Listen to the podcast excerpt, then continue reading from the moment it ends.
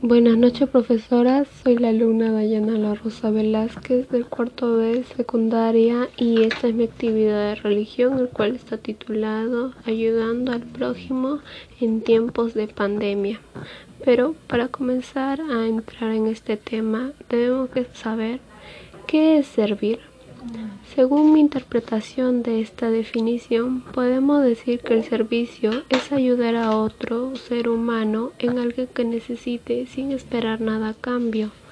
Según la Biblia, podemos decir que el servicio es como lo dice Filipenses capítulo 2, versículo del 3 al 4.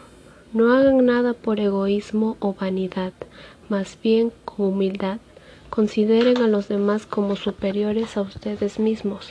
Cada uno debe velar no solo por sus propios intereses, sino también por los intereses de los demás. Todo esto se resume en ver a los demás con la importancia que Jesús nos ha visto y demostrado. Esto suena muy bonito, pero cuando hay que ponerlo en práctica cuesta un poco más.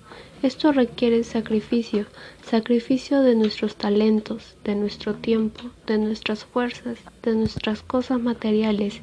Y he aquí el detalle, Dios nos llama a hacer esto sin esperar absolutamente nada a cambio. No hay garantía de que la persona a la que servimos nos devuelva algún día el favor, tampoco de tan siquiera note nuestro esfuerzo, pero aún así estamos llamados de cualquier manera. Es momento de actuar. Últimamente he tomado para mí un pensamiento. Cuando llegue al reino de los cielos y al fin pueda ver cara a cara a mi Padre, quiero entregarle un cuerpo bien gastado en su obra, con llagas, sucio, bien usado para Él, que sepa todo lo que hice por Él y para Él.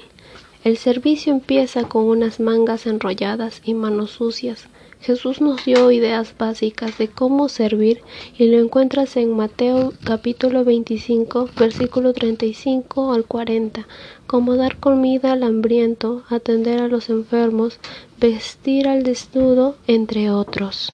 Ahora bien, podemos dividir el servicio así. A los de tu casa, haz la limpieza sin que te lo pidan, ayuda a tu hermano menor con su tarea, no tomes el mejor asiento de la casa. ¿Qué tarea del hogar le gusta menos a tu mamá? Hazla por ella.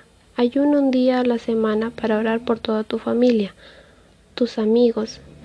Lleva comida hecha por ti a alguien que esté decaído o pasando un mal momento. Escribe una carta con palabras de ánimo a alguien. Ora por un amigo en específico a la semana. A los de tu iglesia.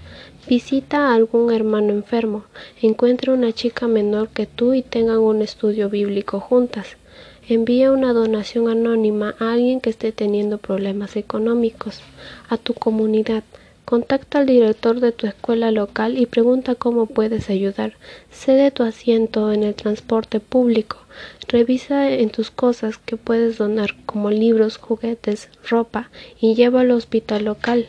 Empieza un estudio bíblico en tu lugar de estudios y sé voluntaria para el hospital, entre otras cosas. Muchas gracias por su atención.